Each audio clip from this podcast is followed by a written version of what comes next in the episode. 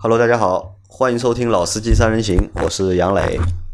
大家好，我是老秦。大家好，我是阿 Q。啊，大家应该很久没有听到我们的声音了，至少在这个节目里面，对吧？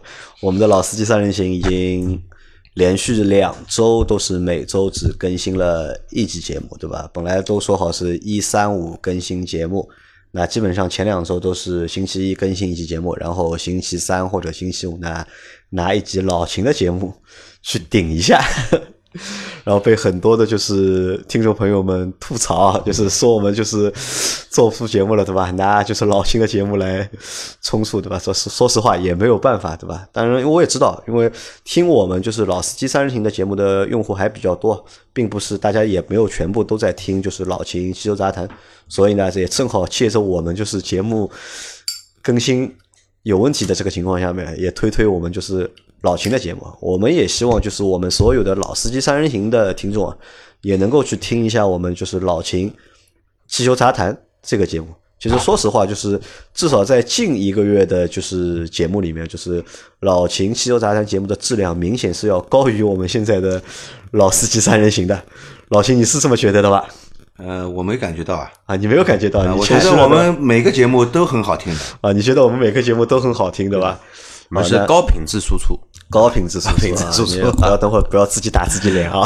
好的，那在这里啊，就是我先来回答一个问题啊，就是也不是问题吧，就是我在上周的节目里面，就是我让大家去给我们节目做评论嘛，就是做那个评分，就是有一个专辑评分嘛，就让大家给我们节目去做个评分。我在评分里面我看到了一条评论，因为在那个在上期节目我说了嘛，就我希望大家能够给我们节目去做一个评论，对吧？或者做一个评分，就哪怕你不给我们打五星，对吧？你打个一星。对吧？我觉得也 OK，对吧？至少证明，对吧？我们曾经爱过，嗯，对吧？但是呢，真的有一个小伙伴，对吧？打了一星，给我们打了个两星。然后打他打两星的一个理由呢，很简单，他就他写了很长一段嘛。他说他是这么说的，他说他经常给我们节目评论，那首先这里感谢你给我们节目评论，但是呢，他说他有时候呢会给我们提出一些批评的意见，嗯，但他发现他每次评的那些批评的意见，嗯，都会被我们删除。就觉得呢，我们的气量非常小，我们没有删除过就是只能够听好话，不能够听坏话。而且他说他去看了一下评论，基本上都是表扬我们节目的，并没有就是太多人来批评我们节目。他怀疑呢，是不是就是我们把那些就是批评我们的评论都和谐掉了啊，都删除了。那在这里呢，就是我给大家稍微解释一下，说首先呢，就是。我们希望大家能够踊跃的去评论我们的节目，不管是批评我们的，还是说我们不好的，对吧？甚至你如果骂我们，对吧？其实我都是不建议的，就是我是不会去做就是删除评论的这个事情的。其实我说实话，因为你可能是我们节目太多了，因为我们已经更新了四百多期了。其实我们你如果你仔细去找一下的话，其实喷我们的还蛮多的，其实对吧？就是不少指出我们不足的，批评我们不好的，对吧？说我们说的不对的，对吧？说我们胡说八道的。其实还是大有人在的嘛，对吧？其实我基本上我是不会去删除大家的评论的，对吧？我只会删除哪些评论，就是有的小伙伴在群里，就是在就评论下面，群友和群友之间，或者是听友和听友之间可能会吵架，对吧？骂一些就是比较难听的话，在这个情况下面，我会把一些就是骂人的话我会删除，对吧？有一些人身攻击啊的那些评论，那我会删除。但如果你是针对我们节目，提出的评论或者是提出的批评，那我肯定是不会去删这个评论的，这是第一点。第二点是什么呢？就是我觉得这个锅呢也不应该我们背啊，有可能是平台去背，因为喜马拉雅平台啊，对，因为有很多小伙伴都会发现一个问题，就是你们有时候辛辛苦苦打了五分钟的字或者是十分钟的字，给我们留了很大一大一大一大串的这个评论或者留言，你发现上传之后，对吧？哎，找不到了，找不到，就你的评论被后台吃掉了。我有时候在老在那个老秦汽修杂谈里面啊，回复听友的那个问题的时候啊，也碰到过这个现象，回回答不了。一是传上去以后，我我回复了，按下去了，但是没有消失了。那有的时候呢，就是说禁止我评论啊，禁止我评论太多，对吧？呃，禁止我评论。那有时候呢，就是我评论了我看不到，但过几天呢又出来了啊，对的啊，啊过几天又出来，他还会发一个通知给我，你的评论已经通过审核，应该是喜马拉雅没有通过审核，所以这个评论出现不了。所以啊，就是这个问题啊，就是我觉得就是这个锅不应该我们背啊，反正这这个锅应该是周老师的啊，平台级别对吧？我们也把这个问题也反馈给了周老师，周老师也会和他们的技术部门去反馈这样的问题啊。那第三呢，就是如果就是你对我们的节目啊，就是有意见或者是有建议的话，如果觉得评论有问题，就是评不上去的话，其实我们也很简单嘛，就我们有微信群嘛，对吧？你可以来加我的微信，对吧？我会把你拉到微信群里面去，你可以当着我们所有的小伙伴的面来指出我们的不足啊，或者批评我们啊。我觉得我都是，我觉得不止我吧，对吧？我们所有的主播，我们都是能够去接受这件事情的，对吧？你想，就是我们做这个事情做了快两年半了，对吧？一分钱不赚，对吧？大大家都在用大家就是业余的时间在做这个事情，对吧？如果就是你的几句批评的评论我都不能接受的话，对吧？是什么东西让我们坚持做这个节目，还有我们做其他节目可以做 两年半时间的，对吧？我们肯定没有你想的那么小心眼。对我们既然做了这个节目呢，我们自己也希望把这个节目做好啊。我们不会说因为你提出的意见我们不接受就删除你的评论，我们不会这样做。我们也希望大家提出意见，我们可以改进。为什么呢？我们的改进就会把我们的节目的质量有提升嘛，啊对吧？那即使提升不了，但我们也会去注意这样的问题嘛，因为毕竟我也说过嘛，就是能力有限，对吧？平台上面就是好的节目，其实还是还是蛮多的，对吧？大家能够支持我们听我们节目，也是对我们比较大的一个支持。我们也会尽量想办法去把这个节目就是做的更好一点。啊，那这个是前面的话。那这期节目呢，我们来和大家聊一聊什么？聊一聊就是在十月份啊，就是将上市的两台就是比较重磅的车型，或者也是就整个十月份里面，我觉得这两台车的就是上市啊，对就是整个就是车市的影响或者是意义还会蛮大的，对吧？那第一台车呢，就是丰田的荣放，就是新一代的荣放。嗯，那这个车就是两位对这个车就是有什么印象吗？因为其实我算看了一下，就我们身边好像是没有人开这个车的。嗯、我修过，老秦可能修应该是修的蛮多的，应该。对我修过这个车。老秦对这个车是有什么印象？我觉得荣放这个车，我还是习惯叫它那个 RAV4 荣放啊啊啊，RAV4，i v 四嘛，对吧？它这个车呢，在我的印象里面啊，就是上一代，现在马上要出新一代了嘛，我们就叫现在的叫上一代。嗯，上一代再上一代呢，它这个车呢，它好像一直是凯凯美瑞同样的动力总成的，对吧？哦，上一代再上一代给我的感觉是什么？就凯美瑞有的毛病它也有，就凯美瑞有的毛病它也有，，凯美瑞没的问题它也有。就它的毛病会比凯美瑞更多一点，对吧？哎、对它的那个，哎，我就发现啊，之前的那个凯美瑞的两点四的发动机的吧，工作的噪音其实不大的，还是蛮安静的。对，为什么放在 iV 四上面呢？它这个发动机就响了声音，对吧？特别是跑高速的时候，那个发动机，我觉得这个声音很难忍受的。我我以前那个切诺基跑高速，这个声音都没这么响，我觉得，真的，我也不知道为什么。而且那个发动机也有烧机油的问题，对吧？然后再后一代呢，好像这个发动机声音是变安静了，对吧？但车壳子我不知道为什么就变得那么软，像像纸板一样，一撞就一塌糊涂，就嫩，对呃，吧？很嫩的。那个应该是钢板变薄了，我觉得是这样的。呃，钢板变薄的这个原原因到底是为什么？是因为厂家考虑到油耗问题呢，还是到那个，还是考虑到成本问题就不知道了。还是考虑到安全吸能的问题，对吧？钢板薄一点，对吧？吸能可以效果好一点。阿坤对荣放有什么印象吗？那个呃我还是跟老秦一样，就觉得 r e f o 比较叫了比较习惯一些。嗯，其实那个 r e f o 这个车的历史，我还是稍微略知一二啊，。对，这个台车其实还蛮有历史的。因为它其实是那个城市 SUV 的，就是现在所有的什么城市 SUV 的它先河它它祖宗，哎，它是因为鼻祖。九四也不知道，九五年就开始有这个车了。刚出来的时候，其实在我读书的时候，两千年前后嘛，上海有个地方叫联合汽车城，里面也是有卖这种车的，而且那个时候有卖进口版的，也分有两门有四门的。呃两门的其实蛮漂亮的，两门的其实那个车很不错的。其实，在香港的话，很多的 TVB 的我们说的一些肥皂剧里面也有那个 r e f o 的身影，老的新的都有。其实老秦的说的上一代的上一代，就简单来说，有书包备胎的那一个，对对对，是横向开门，跟普拉多一样的。其实那个车的话呢，空间啊、外观啊，我觉得都还不错。然后特别是什么呢？里面空间巨大无比。上一代的话呢，因为它取消了一个备胎的一个那个背包的一个备胎，就感觉不怎么像 iV 四了。因为前几代都有，就从上一代开始做取消了。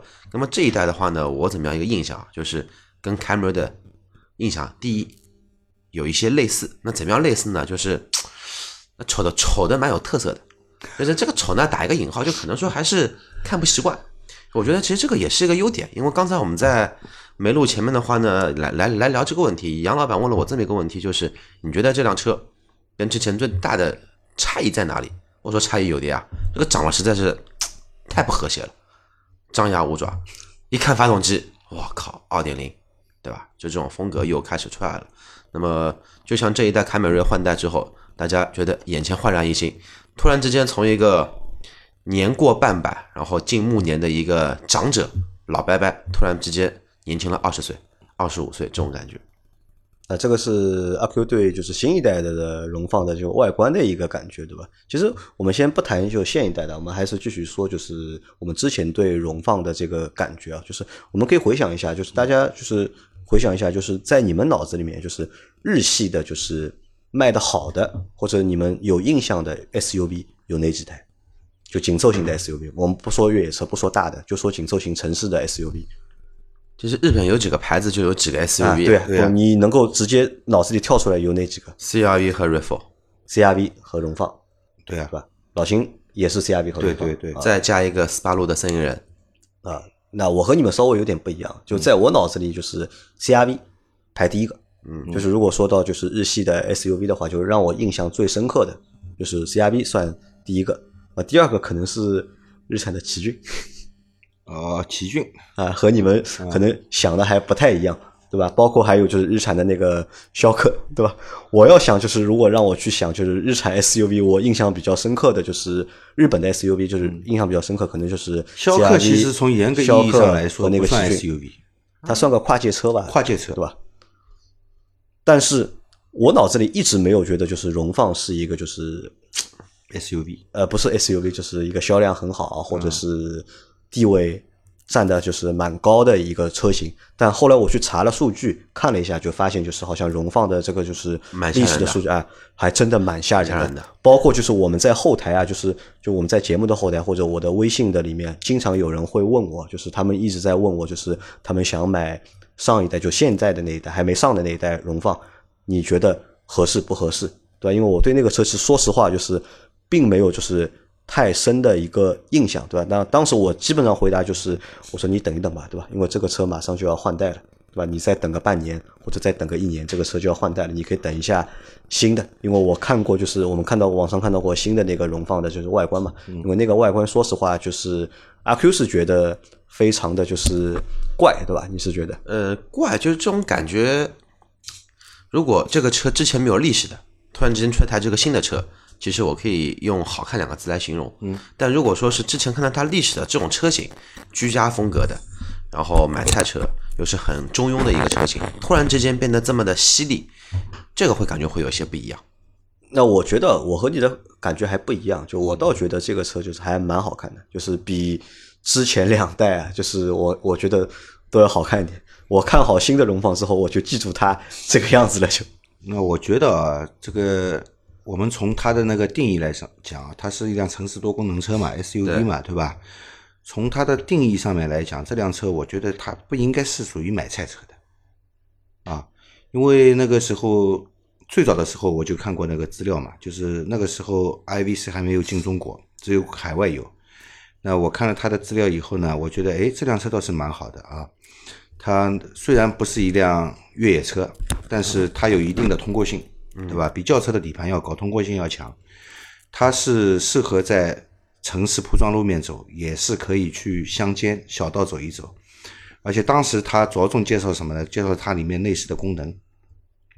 当时来说，九几年的时候还是没有这样的一款车型的。它的四个座椅是可以放平变成一张，变成一张床。也就是说，你去野外的时候啊，你可以不用住旅馆，你可以睡在车里你可以睡在自己的车里面，这是充分体现了一个多功能。对吧？我觉得这辆车是还是蛮好的。能充分体现出其实老秦从年纪轻的时候就是一个不正经的人。就往这个方面去想，哎对吧？对对对对，不是充分挖掘这个车的功能，对吧这个说明什么？我很早的时候就有一颗越野的心，知道吗？没有很早时候就有个在车里面放张床的心，啊，但是啊，就是我们看，就新的一代荣放出了之后，就像前面阿 Q 说的，因为这应该是就是 TNGA 架构，就是下面第一台就是混合动力的紧凑型的 SUV，其实在国外有，因为像那个中国的叫 CHR 的，包括像奕泽，就就反正就是两两兄弟嘛。其实，在那个别的地方其实有卖混动的，只不过在中国没有卖而已。但是它是在中国大陆地区第一台那个第一台合资的一台合资的混动的丰田 SUV。那整个车啊，就是因为之前说了外观嘛，对吧？外观呢，我觉得就是给我的印象还蛮深刻的，对吧？我我觉得印象也蛮好的，但是呢，又是介于它是 TNGA 架构下面的呢，就是对这个车的功能啊或者配置啊，就基本上就不不会有太多的就是一个就是期待，因为为什么呢？就是去看一下凯美瑞就知道了，对吧？凯美瑞有什么，它它也基本上是有什么对有什么，包括就是整一个动力总成，那基本上它的动力总成是一样的对吧？一直跟那个凯美瑞用的是一样的啊，一直凯美瑞用什么动力总成，它也是用什么动力总成，一直是这样的。那现在混动了以后，它这个混动技术应该就是普锐斯的那一套混动技术了，应该是吧？嗯其实比普锐斯那套要要再升级的应该是第领三代一代，因为这个是对三，代技术一直在发展，对对吧？技术一直在发展，这是这个基础就还是普锐斯的那一套技术发展就和现在的凯美瑞是一样的嘛，对吧？因为我们我们在录节目的时候，因为因为这个车应该是十月二十号发布吧，应该算是，我不知道是应该算出价格。啊上市或者发布，但我们现在是没有拿到这个车的一个就是配置，我们也不知道。嗯我们也不知道我只知道现在是它有两个动力总成嘛，一个是燃油版的是二点零，嗯，然后加那个 CVT 对吧？还有一个就是混动版的是二点五加 ECVT 啊 ECVT 对吧？我其实我觉得这个还蛮有意思的啊，就是你想哎，，为什么一还是要坚持用 CVT 呢那么你你想让它用什么呢？？CVT 首先它那个传动是有损失的，在传动效率来说，这几个目前市场上我们看到的这些变速箱里面啊，CVT 是传动效率最低的。它为什么还是要用 CVT 呢？难道就是因为 CVT 的变速箱便宜吗？呃，呃，其实也不是，我们可以换个角度去想这个问题啊，老秦。那个雷克萨斯 ES 两百，嗯，用的是六 AT 对吧？嗯爱信的，匹配的很 OK，还达不到国六排放。换了 CVT 之后，包括凯美瑞、包括亚洲龙、包括那个雷克萨斯 ES 换了之后，哎，国六就可以卖了。哎，不是的，CVT 还是六 AT，它都是变速箱，对啊，对吧？排放是发动机的部分，哎，但是这个不是工信部要测个油耗的呀？这个油耗不达标，它怎么办呢？对吧？但发动机再升升个级，发动机集成好之后，但是你油耗还是不达标，这个我我还是不能卖。哎，我觉得这个很奇怪，这个传动效率低的是东西为什么会反而反而能够通过呢？那我是丰田工程师，我我会跟你说，对，效率是低，但是我传，但是我那个那个叫什么热效率高，三十九不到四十，牛逼吧？啊，对吧？能说服你了吧？嗯这个这个数据我也搞不懂，但我我的理解啊，这个传动效能低的东西应该是能耗利用率不高啊。但基本上我觉得这个车肯定它会用 CVT 吧，它不可能去用 AT 的变速箱。我觉得还是因为 AT 的成本高。如果之后有那个二点五的那个汽油版本，那肯定是跟凯美瑞一样用的是八 AT，但是凯美瑞那套八 AT 我们也试过，其实并不是，没有想象中那么好，对吧？，哎对，就是还是有差距的，可能差距百分之三十。可能还不如 CVT 的，哎，对，对吧？这是老形体的一个问题啊，就是为什么还用 CVT 啊？因为我觉得这个东西基本上就没有什么，因为你看同级别的它的同级别的那些就是车型啊，就是日系的，对吧？基本上都是 CVT 都是 CVT 嘛。CRV CVT 森林人 CCVT，哪怕是你再高级点的，就是那个英菲尼迪的 QX 五零，对吧？也是 CVT。啊，尼桑不管，全系都是 CVT 现在。嗯，斯巴鲁也是全系 CVT，本田现在也走 CVT 风格了，因为它平行轴到瓶颈了，要不就双离合，双离合成本太高。啊，对对对，CVC CVT 便宜嘛，哎毕竟还是，CVT 便宜宜嘛啊。从厂家来说，它肯定是首先考虑的生产成本问题匹配性强嘛，一点五 T 的、二点零的，啊，都能用呃，都可以用。啊。但 CVT 最大的问题就是它负载的扭力啊不够，到到四百牛以上已经到极限了。好，那么问题来了你不像 AT，AT 我随便一个 AT 就是可以吃到八百九百扭的。那你看它这个发动机，它最多给你多少扭？CVT 的 二点零自吸的扭矩就两百出那么一点点那那够用，对吧那？够用。然后 E CVT 的用的是那个叫行星齿轮的，这个扭矩大一点，也就那么一点点扭扭矩，也就二百五、二百六怎么样子的，不需要大的扭矩，又不是欧美车，无论怎样动不动就是三百五、四百，它不需要。而 CVT 我说的那个四百的，也也就尼桑能做到，其他的还没做到，因为尼桑好像是特别喜欢研发 CVT，不断的在提升，其他人家做的 CVT 还不到尼桑这个级别。还忘了一个，之前的奥迪也喜欢做 CVT，啊。对的，那，之前的奥迪 S 五，我靠，S 五三点零 T 机械增压用的也是 CVT，人家抗扭性，啊，不是那个那个抗那个叫什么的，那个动力衰竭性也不错，但那个东西也太贵，那现在不是不用了吗？现在不用了，因为现在全换双离合了呀因为双离合更便宜。啊，双双离合成熟了嘛，因为对啊对吧？双离合一是更便宜，二是动力传导损失最小。因为从目前的就是那个就是传闻说啊，就这辆车的定价，因为我们也不知道定价嘛，这台车的定价应该不便宜，对吧？可能会比就是定的价格会比 CRV 会更高。但是同样的，就是说凯美瑞的入门版跟雅阁的入门版，哎也是同样就是凯美瑞比雅阁要高那么一点点，然后亚洲龙再比凯美瑞再高一点，就跟 CRV 跟那个 RAV4 的关关系一样，肯定是 RAV4 比 CRV 贵个八千一万的，对吧？然后起步价配置嘛差不多，再一级一级再往上打。就你们觉得，就是按照目前我们知道的这些信息啊，你们觉得就是荣放这台车啊，就是有没有竞争力？觉得哎，你看之前或者它能不能卖的现在我估计也差不多。但是新的荣放，我觉得还是混动的，就是怎么说呢，卖高端吧，可能也就二十，也要二十四万左右起了。混动的 CRV 也要二十一万起，但那个二十一万的 CRV 什么都没有的，什么什么都都没有的。那你要买到二十四万的 CRV，那可能说差差差不多。但是如果说汽油版的话呢，估计也就控制在个十八万左右。呃，可能我觉得你估的低了，低了因为传说啊，就是它就是混动的一个顶配四驱的，嗯，这个价格和汉兰达差不多。要卖那么贵啊？顶那谁去买它？顶配四驱的嘛，那么它顶配不走量呀，对不啦？顶那还是中低配走量嘛，反正二十四小时后就可以见分晓了，对吧？到底那个车卖多少钱？我觉得主流的车子，像混动的，因为它有混动两驱跟混动四驱嘛，混动两驱肯定是跑量的，二十三四万，如果混动四驱加一万五千块钱，对吧？二点零 T 自吸的十七万九九千八起，这个价格嘛，也就这么一一回事儿，呃，我觉得你定的稍微低了点，这个价格啊，就差不多吧，够了，差不多对吧？够了够了啊我觉得就丰田肯定会比你更有信心，吧？对吧在这个定价上面 再高点变雷克萨斯了就。啊，你觉得这个车卖得动吗？就你们预测一下，和它的一些就是竞品比的话，如果和 CRV 去比，因为其实荣放永远的一个它的一个竞争对手，我觉得就应该就是 CRV，不管是在海外还是在国内。我觉得啊，CRV 是这样的啊，它如果如果说它跟 CRV 去竞争的话呢，因为 CRV 有一个那个机油门事件，可能对那个用户的信心打击会蛮大的。但是从销量上看，好像没打击这，个 没什么打击，就就消停了大概几个月吧，就那更不得了，那更丰田更没戏，人家该买的都买好了，没人买它了。而且那个 CRV 的特点是在于它动力比二点零的啊好很多啊。好了不止一点半点了，真的。对那老秦啊，如果老秦让你选的话，如果在荣放和就是 CRV 当中选一个，你会选哪一个？那我选 iV 四吧，你会选荣放？安全一点。我不希望买一台天生有有问题问题的发动机这样的车。我买个新车，这个发动机就有问题的，我去买它干嘛呢？但你考虑过这个问题吧？你是修车的，嗯，对吧？这个问题修不好的呀。呃，修不好了，但是要 这个问题怎么修得好呢？但是要有乐趣啊，对吧？不能那个买回来就装装就加那个什么玻璃水不玻璃水，这个没乐趣。不是的，它乐趣在于什么？我能把它修好，对吧？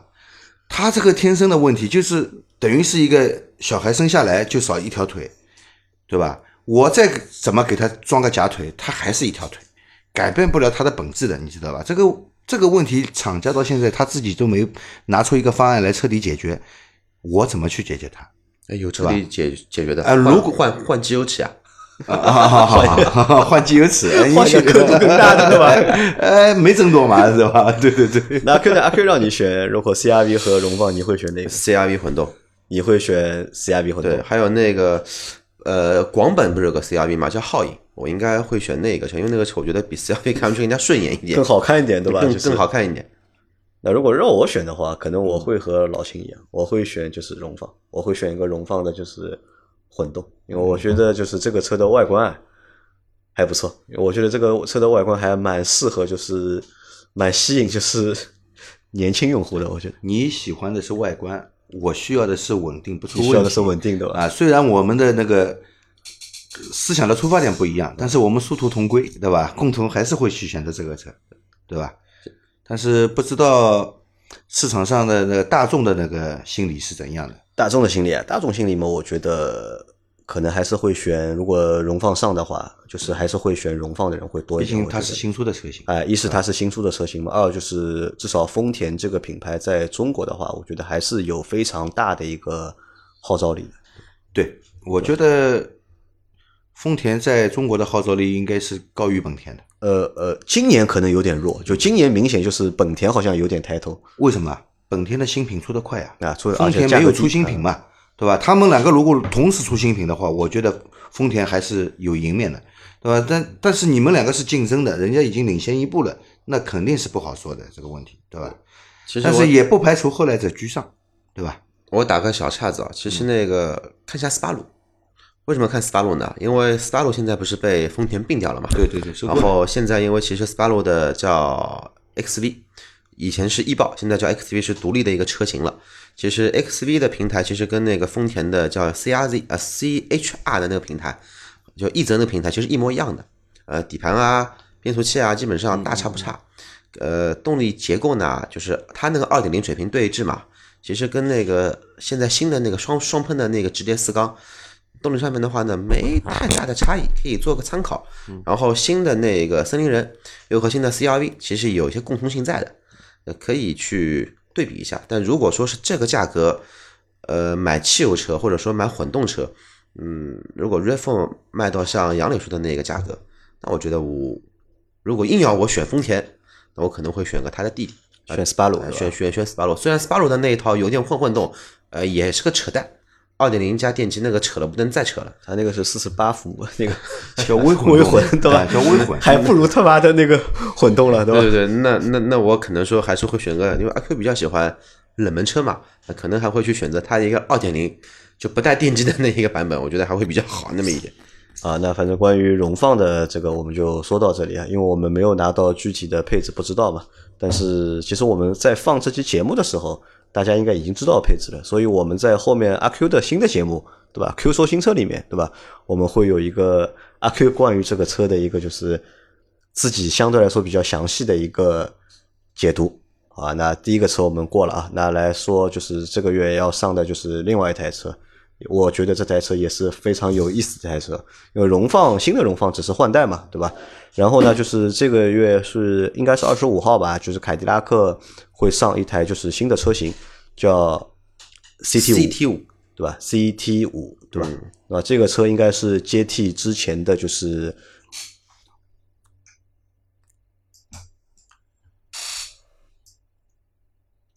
那上一些第第第好，不好意思啊，刚刚打断了一下，对吧？不容易啊，对吧？我们现在是将近晚上十二点，十二点，对吧？因为刚刚老秦接了个电话，对吧？夫人查岗，对吧？你看我们节目做的做的不是夫人查岗，是客户打打我电话。啊，客户打你电话啊，顺便碰到夫人查啊，顺便就是向夫人报备，对吧？十二点为什么还没有回去，对吧？你看我们节目做的多辛苦啊，对吧？要被小伙伴误解，对吧？然后呢，家人呢也不怎么 支持，对吧？所以大家要且听且珍惜，知道吧？就指不定我们的节目，对吧？可能会随时随地，对吧？不更了或者怎么样，对吧？这个是开玩笑啊。回到前面的那个 CT 五啊，那 CT 五这个车型呢是要去接替凯迪拉克目前的那个 XTS，对吧？因为 XTS 从今年的就是国六排放实行之后啊，就 ATS-L 和 XTS 就基本上不生产了，对吧？因为它不出那个国六的版本。那接下来呢，会有就是 x T S 是由 C T 五这个新的车型去接替，然后呢 A T S L 会有就是 C T 四这个车型去接替。对对对而它这次接替呢，就 C T 五这个接替呢，它还不是只是把一个车型换一个名字，就不像之前的 S X 换成了那个就是 x T 五，对吧？不是单单换一个名字，因为完全不同啊的一个整个车就是其实是算一个就是全新的一个车型吧，对吧？阿奎来介绍一下这个 C C T 五，对吧？介绍一下，介绍一下，就是这个车呢，大嘛也不大，小嘛也不小哦，，其实蛮大的，其实这个车，对我来说可能不是很大，对吧？在五米不到一点点，那四米九，差那么一口气。然后大小的话呢，跟雷克萨斯的 ES 长度差不多，但是呢，有美国车的那一种宽度。样子的话呢，我蛮喜欢的，喜欢到什么程度呢？就是有购买的冲动，但前提让它跌八万你你你觉得可能吗？啊，不可能，这个新上市就跌八万，不可能的。对，这个开玩笑嘛。然后怎么样介绍它？因为我也想了一想，这个车的外观那个说不出来好看不好看，就主要说一下动力总总成吧。新的那个 x T 四上面的那一套高功率的 2.0T 带可闭缸带可闭缸技术的一个发动机，其实还是不错的，配了一套呢 AT 的变速器，而且是十档位的。所以说的话呢，齿比的密度啊，其实还是非常不错的。关键是前置后驱，而且是五十比五十的一个前后配重，就光这几项，已经我觉得非常能够吸引一批性能党的一些我们说用户了。关键是呢，凯迪拉克的配置一直比较厚道，呃，像 Brembo 的刹车前四的，后面多少也还不知道。像内饰的话呢，像什么主动降噪、BOSS 的一个音响，然后内饰的话呢，因为大家可以查一下这个图片啊，其实没有现在在卖的那个像 x T S 它不一样，是新的一个内饰。对这个内饰，我可以说就是改变了我对凯迪拉克这个内饰这种习惯的那种老气的这种感觉。哪怕跟 CT 六比的话，我觉得也比 CT 的内饰来的更加时尚、年轻化很多。还有呢，定价，定价的话呢，我觉得这一次上汽吧，上汽 GM 其实有一些改变。怎么样改变呢？它不会像以前的凯迪拉克系列，价格虚高，价格虚高，对吧？不到半年不降五万，誓不罢休，对吧？就是买个凯迪拉克，最高级的就是十前段时间国五清库的时候十七万多，其实这一个对自己的品牌是完全打击很大的。伤害很大嘛。它现在定价就在二十八万和一款三十四万，那按照阿 Q 的估计，可能就是通用的调性吧。上市预售价格高五千块钱，那么它肯定会凑一个八，凑一个六，什么二十七万五千八起。然后高配的话呢，弄一个三十一万多的，然后再出一个三十三万多的一个什么限量版，搞个几百台，卖完卖完就没了。然后之后就卖主力的二十二二十几万的。那其实这么一个定价的话呢，这么来看啊，它对应的车是什么车呢？五系，然后 E 级，像那个叫沃尔沃的 S 八零，如果跟奥西米的话，沃尔沃的 S 八零，然后雷克萨斯的 ES，甚至英菲尼迪的那个老气横生的 Q 七零 L。但是不管从动力，不管从颜值，还是从哪些方面，特别是价格，应该来说还是很有吸引力的。并且的话呢，它是为数不多的，就是原厂的车身在设计的时候长度就是在五米这一个级别的，而不是生拉硬硬拽，像宝马、奔驰、奥迪都搞个五米一，它没有拉出来这么多，还是不错的。我觉得啊，他拿 CT 五来替代这个 XTS XTS 啊，嗯，我觉得它更像一辆 C 级车。更像一辆 C 级车了。为什么？重置发动机，后轮驱动，对吧？XTS 它是前置前驱的，对吧？而且配重上面来说，肯定是头重尾尾轻嘛，在操控上面肯定是有一定的影响的。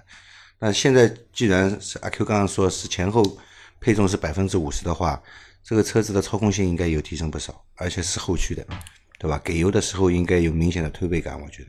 因为这台车就是我觉得比较大的几个亮点啊，其实阿 Q 前面也说了，对吧？因为他一口气把我们要说的话讲完了，对，全先全部全部说完了啊，先锻炼一下，对吧锻炼一下？那首先就是这个颜值啊，就是这台车的外观啊，我觉得是目前可以我们看到的那么多的，就是 C 级车里面啊，如果把它定义成 C 级车的话，我觉得这个台车算是就是比较运动的，然后颜值也算比较高的一台车。因为这个车，因为在之前的就是我们和任晨做的节目里面，就是任晨就说嘛，如果让他选一台轿车的话，就这台车是在他的一个就是取值范围里面的，因为他想要一台就是更有个性，或者是看上去更运动一点的车。因为我不知道老秦就是因为老秦自己是有一台就是那个切诺基嘛，对吧？然后平时开的话是开一台 smart，嗯，我不知道你喜不喜欢轿车。轿车啊，轿车呢相对来说呢，我没有那么喜欢。没有那么喜欢。就如果让你去买轿车的话，你一般会买什么样的车？是买 A 级车呢，还是 B 级车，还是 C 级车？买轿车的话，肯定是要买一辆 B 级车，或者比它更高级别的，或者 C 级车。就你要一台大一点的轿车。对对对吧，A 级车我不考不会考虑的。就 A 级车你是不会考虑的。对那为什么呢？为什么？一是年纪摆在这里的，买个 A 级车开太年轻了，对吧？对吧？也不像样。那至少有个 B 级车呢，比较稳重一点，对吧？C 级车嘛，最好更高档，最高档的嗯，其实还是主要还是派头，是吧？嗯，对对对。那阿 Q 呢？阿 Q 会如果选轿，因为阿 Q 之前是选了一台，就是订了一台那个 ES 嘛，对吧？后来后来被小伙退掉了伴，对对对，后来被小，后来不是被小伙伴，后来被雷克萨斯中国莫名其妙涨了一万五千块钱，就心里不舒服了。对吧？现在不是因为阿 Q 现在名下什么都没，车都没买，因为准备等到下个月的房贷通过之后再买台车。那本身是计划是买台 E 级车的，现在再看吧，反正也不着急，牌照明年六月份才再到期，选择余地还是蛮大的。选择余地还你蛮大会买新出的凯迪拉克吗？嗯，百分之一百不会。不，哎，这个车你心动吧？到底心动就可能说还是过了那个年纪，因为我现在的过了这个年纪是是年纪还没到呢，还是怎么样？没有没有，就是不追求性能了。啊就是我现在不追求性能开车还是因为我现在把 G 幺八卖了到现在已经有三个月了，嗯我三个月的代步工具就是一台一百二十五 C 的小毛驴，然后我把我的那个大摩托都卖了。啊，呃，所以说现在的话呢，就觉得开车动力也不是什么太重要，反正一百二十五 CC 也在开，单缸的也在也在开。然后的话呢，可能更加需要的是一台比较安静的、比较稳重的，然后空间比较大、比较舒服的一台凯。迪拉克肯定安静的，嗯，我要舒服，我要舒服，就是凯迪拉克的座椅坐起来肯定也舒服的。我要的舒服是什么呢？就是别人看着也舒服，我看着也舒服。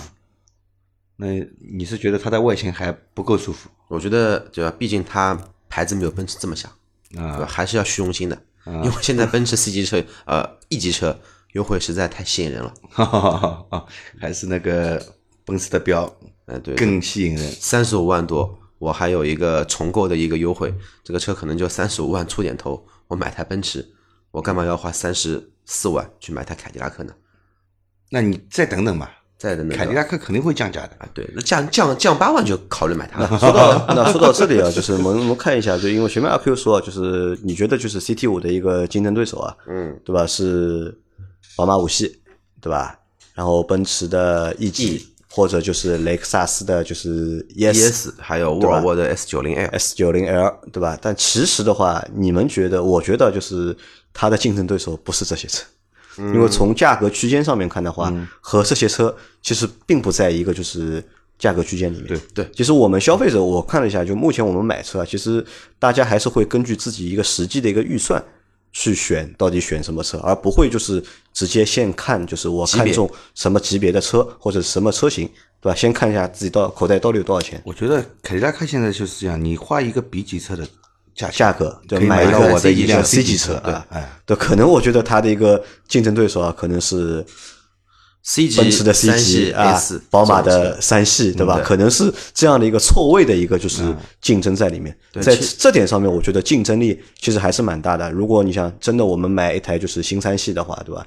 新三系你也要三十多万了，对吧你落地的话，这台车可能也要三十五万。其实我们虽然说 BBA BBA 对吧？其实凯迪拉克它也是豪华品牌，它也是一一辆豪华车呀。但是凯迪拉克为什么现在觉得这个车就不是豪华品牌？不是豪华品，为什么不是豪华品牌？因为还是被自己作死给作死掉的。我觉得就是因为它打折打的太多了就打折打的太多。啊。那另外一方面呢是什么呢？它这个油耗高的口碑做坏掉了。其实凯迪拉克现在不断的在改进自己，想改变自己这因为个油耗高，油耗我觉得不。是单单凯迪拉克的问题，是整个通用产品的口碑里面，就是油耗高，都是它的一个就是明显的一个口碑，都是。嗯，因为老秦是一直和凯迪拉克的四 S 店 是有联系的，对吧其实？我跟很多四 S 店都有都有联系因。为其实我们在之前的老秦汽油杂谈节目里面也经常提到，就是凯迪拉克的车嘛，对吧？对对对因为你修过那么多车里面，就凯迪拉克肯定也碰到不少嘛。对就你对这个车的一个就是印象怎么样？我觉得凯迪拉克的质量越做越好了就质量越做越啊，好，问题越来越少了。问题也的确是越来越少。，的确是。特别是它现在的那个发动机啊，跟以前的那个发动机完全不一样。它的那台 2.0T 的发动机，就也是个闭缸的那台，对吧？对，以前是不闭缸，现在可能应该是改进了才闭缸，对吧？对，它那个两点零 T 的，毕竟也算是全球十佳发动机，对吧？它这个两点零 T 已经压榨到很高的程度了，国五的两百八十匹了，对对对，它那个输出功率是很大的，嗯，对吧？虽然被这样强烈的压榨，但是它的质量还是很可可靠，不坏，真的不坏。至少从从这个发动机出来到现在，我没碰到过这个发动机坏的。其实凯迪拉克这个品牌吧，其实从 CT 六开始就开始打了一个错位性竞争嘛，它是以 D 级车作为一个开发蓝本，打的是标准轴距的宝马七七系。到中国来呢，从跟 A 六 E 级五系去拼，拼不过，现在去卖到三十万这个区间，跟 A 四啊、C 级啊，然后三系这种级别去竞竞争，其实某种意义上说啊，也是挺可惜的一件事情。但那我有个问题啊，就是销量啊，永远就上不上去嘛。嗯，这这个怎么解释呢？对吧？因为怎么解释？之前的 ATS-L 也好我跟你说啊，XTS 也好，对吧？这个销量都比较少，对吧？一个月从来没有卖过一万台过。杨磊，为什么啊？买涨不买跌，消费者的统一的心理，这个东西买了以后它不降价的，价价价格很坚挺的。我觉得我买的这个东西值这个价钱，我买回来过半年你就降五万，你叫我内心怎么承受啊？对不对？就都在等跌价了，就是呃，一是等跌价，二是我觉得这个东西它不值钱，我买的时候是被骗了。那你出新的我也不愿意买。对，其实这个就是它第二呢，凯迪拉克跟奔驰和宝马和奥迪这三辆车去比呢，它在两手车市场上的保值率也是最低的，两手车就就是不值钱，对吧？那也造成了什么呢？有些人就是说我车买回来，就像杨磊你这样，我开个两三年，三最多四年了，我也肯定要换车的。他会考虑到我这个车卖出去的以后，残值是多少，能能能不能尽量的多保留一点，对吧？那一看我这个车买回来这个价钱，到时候卖出去就不值钱了，我我也不愿意要这个车，有可能是这方面的因素起了决定性的作用，我觉得。本质上说还是被自己给玩死了。因为从老秦说的这一点，凯迪拉克包括之前的别克，它的母母公司嘛，什么林荫大道、别克荣誉，嗯什么叫那个七座那个进口 SUV 叫什么？叫昂克雷，就是要么不跌价，要跌价吓死你，吓到你都不敢买。你都怕这个车是不是帮你拆掉一个缸，拆掉四个轮胎，就价格跌到这种程度，什么三三十万的车跌十万，就是这种优惠幅度是怎么说巨惠，就从来没有，就也因为这种情况，所以也会导致二手车又不保值，然后用户心里的这种口碑的效应又不是很好。第三的话呢，把品牌给搞死了。对品牌的话，我倒觉得还可以，因为它的凯迪拉克牌品牌营销做的还是不像以前那么高高在上了。九十年代的时候，凯迪拉克那个皮顶的加长的，很漂亮的，跟奔在人们心目中，这个车跟奔驰是一个级别的，跟奔驰 S 是一个级别的。那现在谁会把凯迪拉克和奔驰的 S 放在一起去比？没有了。嗯，举个经典的例子啊，十年前，十年前有什么车呢？一零年的时候出来一个 SLS 的赛维，赛维出来个二点 T 的车，现在再提这个车 SLS，人家更多的会想想到奔驰那个 SLS 的欧 E 跑车，有时候会想到 SLS 还有个叫凯迪拉克赛威，啊对吧？十十年前的奔驰、宝马、奥迪在马路上开的还不少，但是赛威这个车，你能马路上能看到它。舅舅你好，这个车能见度太低太低了，起步价四十多万。那个时候宣传了铺天盖地的什么什么技术，凯迪拉克第一款那个 Turbo 的发动机怎么样都好，但是那个时候就是没人买。最后打折卖到二十几万。这个怎么说呢？还是定位，但是我觉得从这一台 CT 五的定价能看出来，稍微有些改观吧。有些改观，有些改观，因为你就像之前的 ATS 和和那个 XT 五的上市的时候，都是二九九八起，现在一个前置后驱的大车子，那起步价就二十八，而且还是个预售，预售肯定比你实际价格要低嘛，啊、要高嘛，那成交价肯定比你这价格要低，所以说呢，也吃过亏了，也开始要长进了，这点怎么说值得？我觉得他那个销售自己销售策略上是应该改一下，不不能纯靠打折这样最简单粗暴的竞争方法去跟别人竞争对，。其实通用产品线一直这样，包括别克，包括雪佛兰，雪佛兰的什么那个叫雪佛兰的一贯作风就是新车上市半年就降价，现在迈锐迈锐宝 XL 这么好的一台车，我觉得真的不错的一台车，二点零 T 的，卖不好。卖思域的价格，啊、卖不好。就思域一点五 T 的中配可以买一台迈锐宝二点零 T 的低配，就这种看不懂。那我觉得这个你们前面说的都是一些就是卖不好的一个原因啊，嗯就是还有一个原因，我觉得是这样，还是在产品上面，就是即使你做了一些就是错位的竞争，对吧？你搞了一些就是降价，但是呢，产品的竞争力呢，其实还还是不够，对吧？就像之前的那台就是 ATS-L 一样，就 ATS-L，你想它上市时候，它对抗的是哪台车？它对抗就是宝马三系啊，三系嘛，对吧？三二八嘛，对吧？它对标的就是宝马的三二八，但其实这两台车放在一起的话，其实你并没有就是至少只是从数据上面，对吧？你那个扭矩可能比三二八扭矩更大一点，但是从其他的配置上面，其实并没有比别人好多少，然后价格这个差也没有太大的一个就是诱惑的程度，可能还是和本身的就是这个产品力。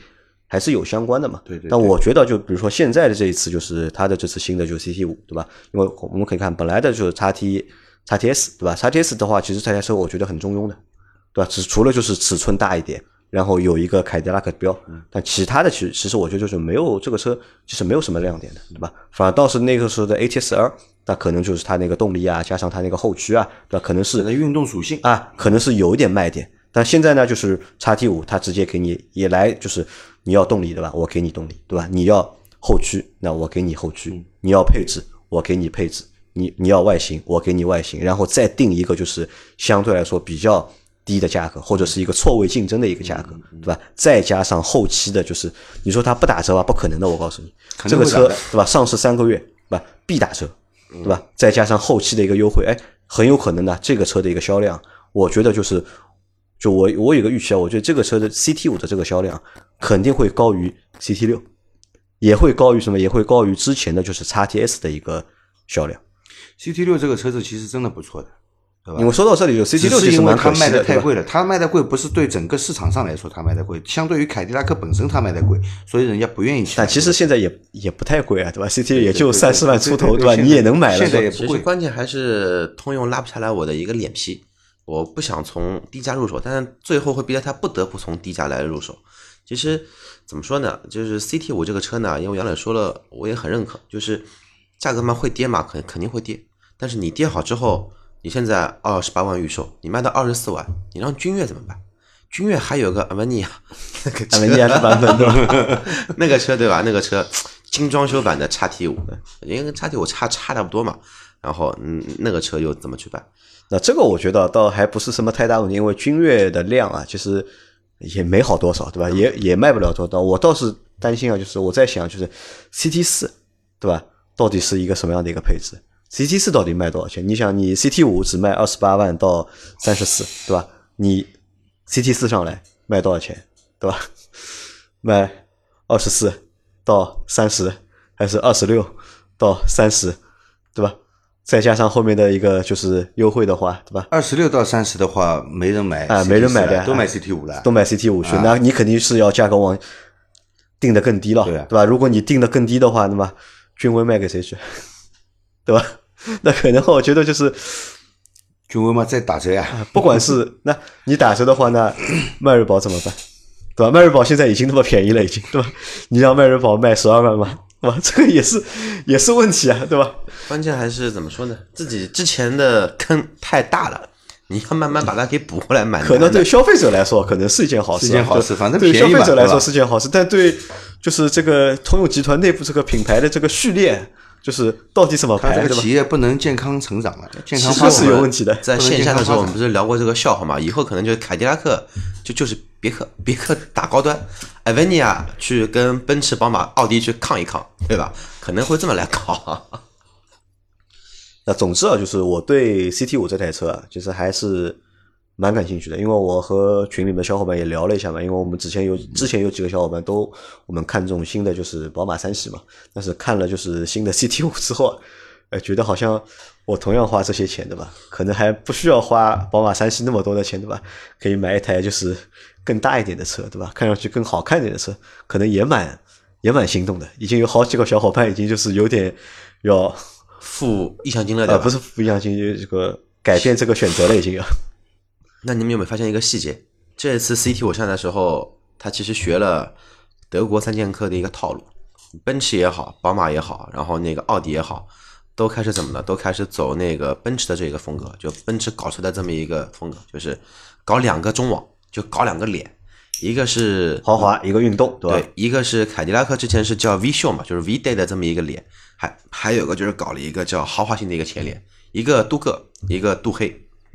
啊，就一个豪华版，一个运动版嘛。我觉得这个其实蛮聪明的一个做法。对，其实这个怎么说呢？我觉得这个可以针对不同的那个受众群体。